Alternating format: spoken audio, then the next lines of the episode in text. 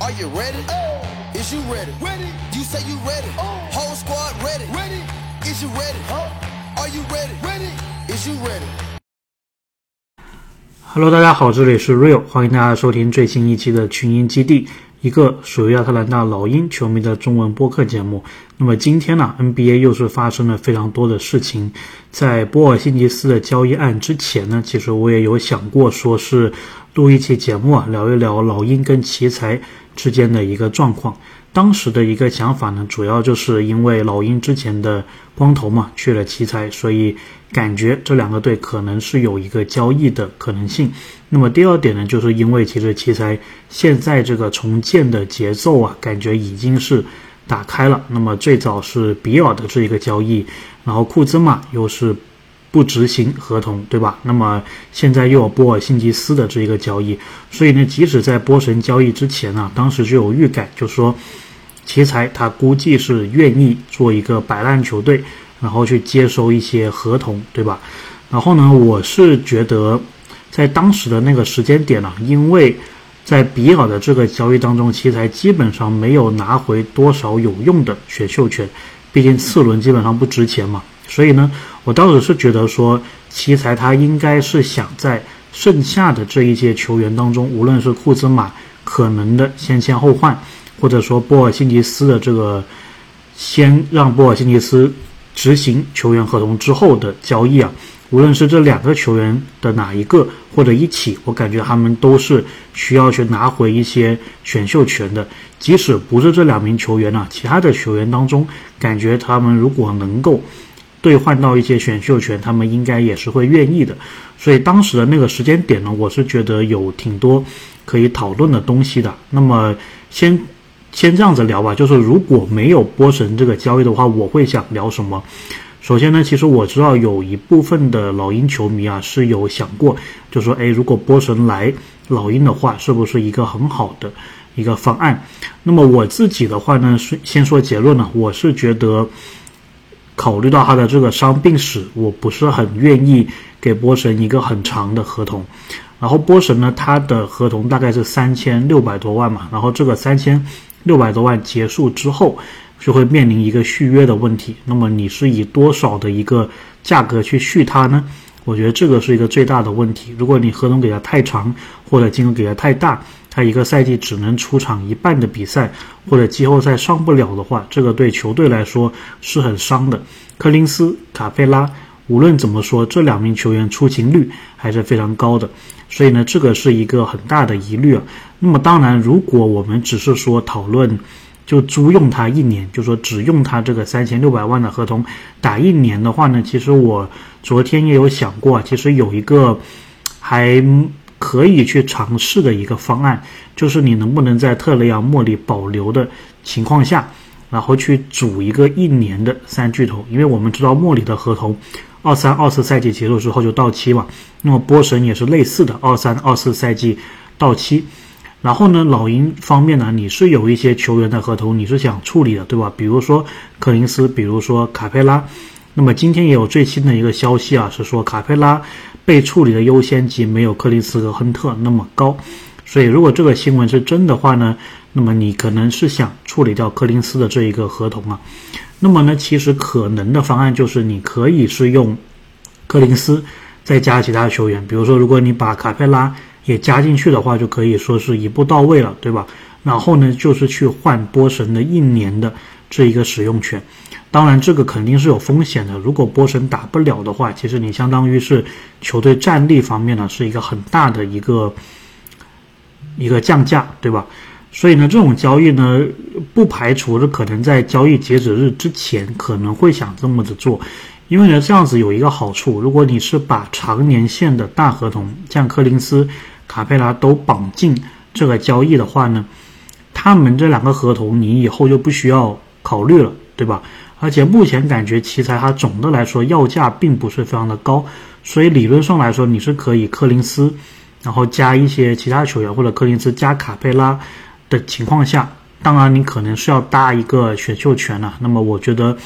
如果老鹰想干这种事情的话，就是用波神一年使用权的话，可能会搭出二四年国王的那个首轮，也就是说卡佩拉、柯林斯加那个首轮，然后你从奇才那边换来波尔津吉斯，然后可能呢再加一个加福德啊，或者是再加这个德朗赖特，或者再加一个这个基斯伯特这样子的一个球员，只是用波年的一用一年使用权。然后呢，这一样的交易啊，其实也是基本上就是你交易的那一刻，你就不要想着你能够波神和莫里都能够成功续约的，这个基本上是不可能的。有可能的情况下是这两名球员，你最后只能留一位，甚至很大概率就是留莫里，然后波神这个到期了就走人了。那么当然，如果既然是个赌注嘛，如果你赌成功了，说不定三巨头可以给你带到一个比较高的高度啊，让你有机会去争一下总冠军。如果你赌输了的话呢，其实你也是在处理这个合同，对吧？因为波神这个合同一到期，那么卡佩拉、科林斯这两个问题都解决了。首先，卡佩拉他和奥孔古这个五号位之争啊，就不用你考虑了，因为卡佩拉已经被交易出去了。然后你如果是换来加福德的话，他其实是一个蛮好的打奥孔古的一个替补的一个球员嘛，对吧？然后工资也不是特别的高。那么柯林斯的话呢，你也可以借此扶正杰伦约翰逊。所以呢，我觉得这个会是一个还不错的一个想法，就是他这个合同到期之后。然后你球队这个工资呃工呃薪资的这个空间啊，其实又多了，你又有一定的这个操作的余地，无论是续约莫里啊，还是什么样其他的一个交易，所以呢，我当时是有想过这么一个情况的。那么今天波尔辛吉斯这个交易出来之后呢，最后你看一下这个快船或者说凯尔特人他们付出了一个筹码嘛，大概就是布罗格登加这个加利纳利。然后呢，这么一个价值，或者说对于快船方面来说，就是一个首轮了，而且是最后的一个首轮三十位，对吧？的一个代价就交易来了波神，其实也某种程度上反映出来，大家对波神也不是特别敢进行投资，包括凯尔特人爆出来说之后要给他一个两年七千七百万嘛，其实也不是一个很长的一个合同啊，所以呢，感觉啊这笔交易如果是。早一些的话，老鹰或许可以这样子选择。当然，有没有这个选择必要，那就是另外一回事了。那么今天呢，还有一个很重要的新闻呢，我们也放在这一期一起说了。其实今天这个感觉有点像是什么？有点像是高考或者中考前的最后一堂课，对吧？然后老师召集学生，最后来压压题，看看有没有什么可能可以猜中的东西啊。所以有点这个感觉。所以我们。虽然这个题目定的是奇才，但是其实我们也可以聊一聊别的东西。就是这个奢侈税线呢，它是往上涨了三百万。那么这个三百万其实对老鹰来说是非常非常有帮助的。那么我们现在看一下老鹰的这一个薪资结构啊，我们目前呢在合同里面的，就算上四个非保障的呢，大概是有十四名球员。然后目前这个状态啊，结合最新的上涨的三百万的工资，我们大概是超税线五百万。然后呢，这个五百万相对于八百万来说，就是非常好操作了。当然，我们这里是先默认呢，就是老鹰会选这个十五号签，也就意味着大概是一个八百五十万左右的超税的一个金额。那我们想办法是要避免掉的。然后呢，再结合老鹰之前的一个状况，就说他们可能只是会保留十五名球员的情况下，呃，不是十数十五名，就是在最多可以十五个正式合同的情况下，老鹰上个赛季是只有十四个合同，对吧？所以呢，我自己预期啊，费尔南多和马修斯他们因为六月二十九号之前合同就会转为保障，所以呢，我觉得这两名球员呢，老鹰。极有可能是至少会裁掉合同最大的费尔南多，费尔南多是两百五十万、两百六十万左右，非常有可能这个事情会发生了。然后呢，甚至是费尔南多和马修斯合同一起给裁掉。那么费尔南多呢是刚刚说了两百六十万，马修斯刚好是两百万，所以这两名球员呢合同加起来再裁掉的话呢，大概啊我们在不选这个新的。十五号签的情况下，只是多奢侈税件三十来万，所以这个对老鹰来说是非常好操作的，甚至你都不需要动卡佩拉，不需要动柯林斯，不需要动亨特，你就可以完成今年避税的这么一个情况了。而且呢，接下来克雷伊奇还有马丁啊这两个球员在一月份左右之前，你也是可以把他们的合同给裁掉，进一步避税的。也就意味着非常有可能老鹰就是一直带着克雷伊奇或者马丁，然后呢一直到这个一月份，然后呢在时间差不多的情况下，如果当时没有合适的交易啊，可能就会裁掉其中的一名球员，这个是非常有可能发生的。那么，当然，另外一个有可能的情况呢，就是因为我们今年还有一个二号签，呃，奥伦秀的一个签，所以呢，也有可能呢，你是会用这个奥伦秀的签去签一个比较便宜的合同，然后把马丁给裁掉的。因为马丁呢，他上个赛季是一百万，这个赛季是一百七十万，所以呢，如果我们再选一个奥伦秀进来的话呢。可以用同样的套路啊，就是给他一个一百万，在一百七十万，也就意味着呢，马丁这里你可以省掉一个七十万，也就意味着呢，你靠目前的四个非保障合同里面的三个球员呢，你基本上就可以完成这一个避税的这一个状况了。那么，即使你没有完成到避税的这一个状况呢？根据这个 NBA 的薪资匹配啊，如果你是要匹配掉柯林斯两千五百万的合同的话呢，你拿回大概两千万、两千一百万就可以了。所以无论怎么说，这个对老鹰来说都是比之前的这个操作难度啊是要简单了不少。我们假设啊，老鹰甚至有可能它是会往后去进行交易，就是向下去交易，把这个新秀合同大概三百。三十多万呢，再进一步的压缩，可能换到这个首轮二十多的这一个位置。如果是这个情况下的话呢，甚至可以出现了，就是我们不需要动柯林斯就可以完成避税的一个操作。所以我觉得，因为这个消息是今天才出来的，所以我觉得老鹰的这个管理层肯定现在也是在想啊，说有没有办法在我们不动柯林斯、不动卡佩拉的情况下。完全就是靠这个非保障合同的这个空间，然后这个二轮秀的操作空间，包括首轮向下交易的这一个操作空间去完成避税啊，所以呢，看起来是有希望这样子的。然后呢，再加上我们还有两个这个非保障合同可以在后期再做处理，所以老鹰目前来说啊，这一个交易截止日或者说这一个选秀夜之前。自由市场之前，新赛季开始之前，其实并没有很强烈的一个避税的需求，我们完全是可以等到休赛期，呃，等到下一个这个交易截止日，或者是一月份，当马丁还有克雷伊奇的合同靠近的时候，再去思考这个事情，完全是可以的。当然，如果是这样的话呢，费尔南多还有马修斯的合同啊，我觉得有点遗憾呢。其实我是觉得。马修斯是可以试一试的，当然，如果老鹰最后是因为这个薪金的原因呢，那么我觉得这个稍微有点点可惜。费尔南多的话呢，我倒因为之前看过他的一个表现了嘛，然后他回来老鹰之后也有一定的发挥，但是没有感觉说好像很实质性的不一样啊。所以说，如果以后他也只是当一个第三中锋替补的话呢，感觉他这个合同也是稍微的。贵了一点点，其实有时 NBA 这个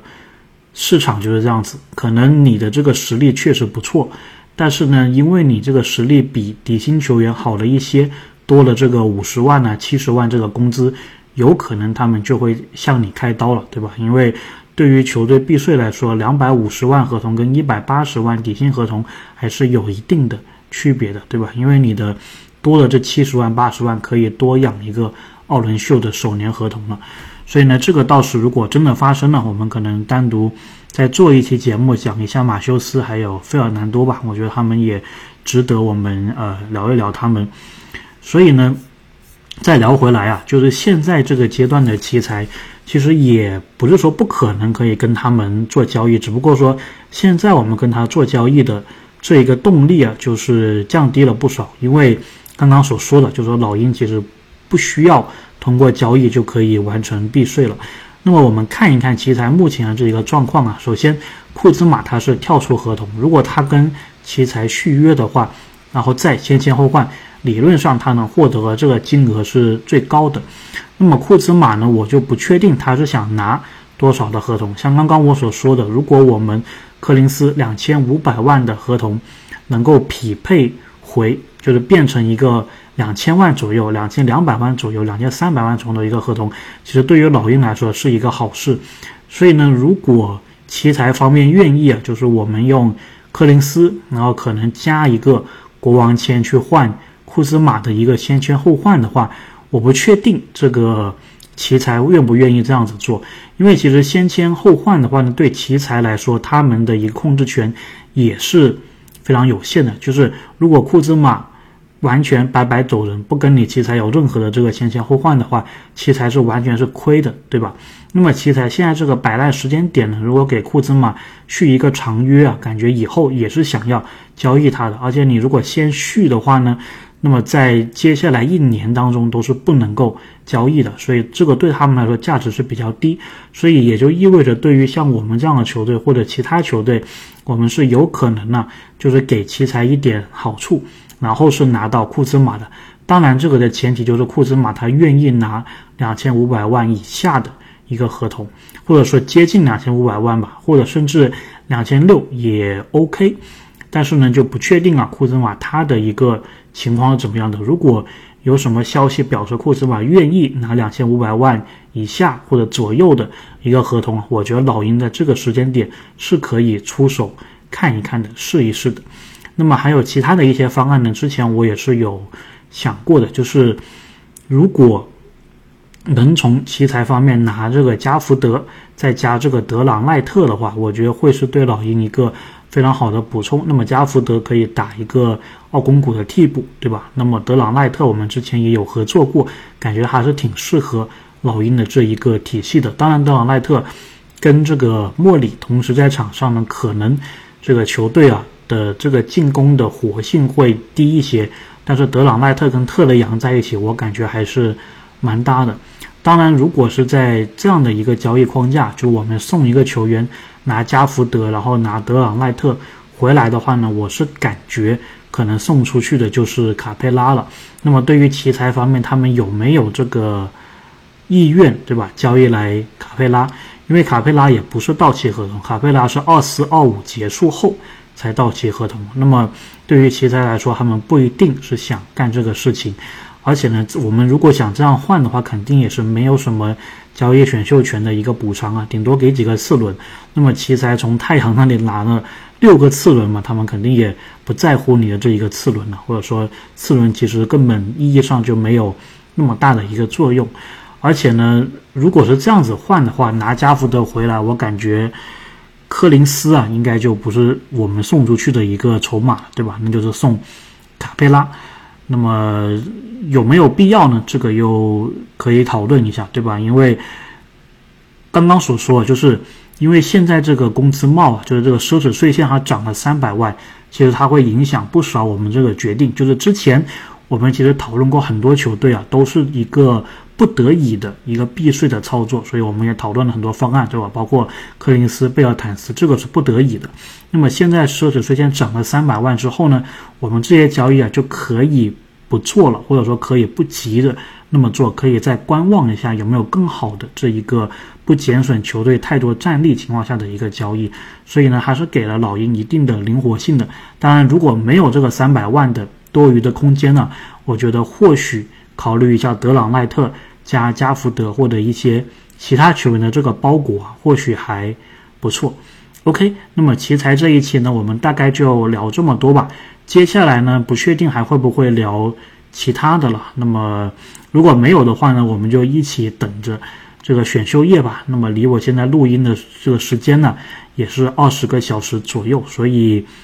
还是不知道老鹰会怎么样操作啊。但是希望嘛，这个多的三百万的这个空间，可以让他们做出一些比之前原计划是要更好的一些方案。那么，无论老鹰做了什么样的决定，或者没做什么样的决定，或者说当天呢，这个 NBA 发生了哪些值得讨论的事情，我们到时都会在我们这个播客节目里面呢，跟大家一起讨论。OK，这里是 Real，感谢大家收听这一期的节目，我们下期再见。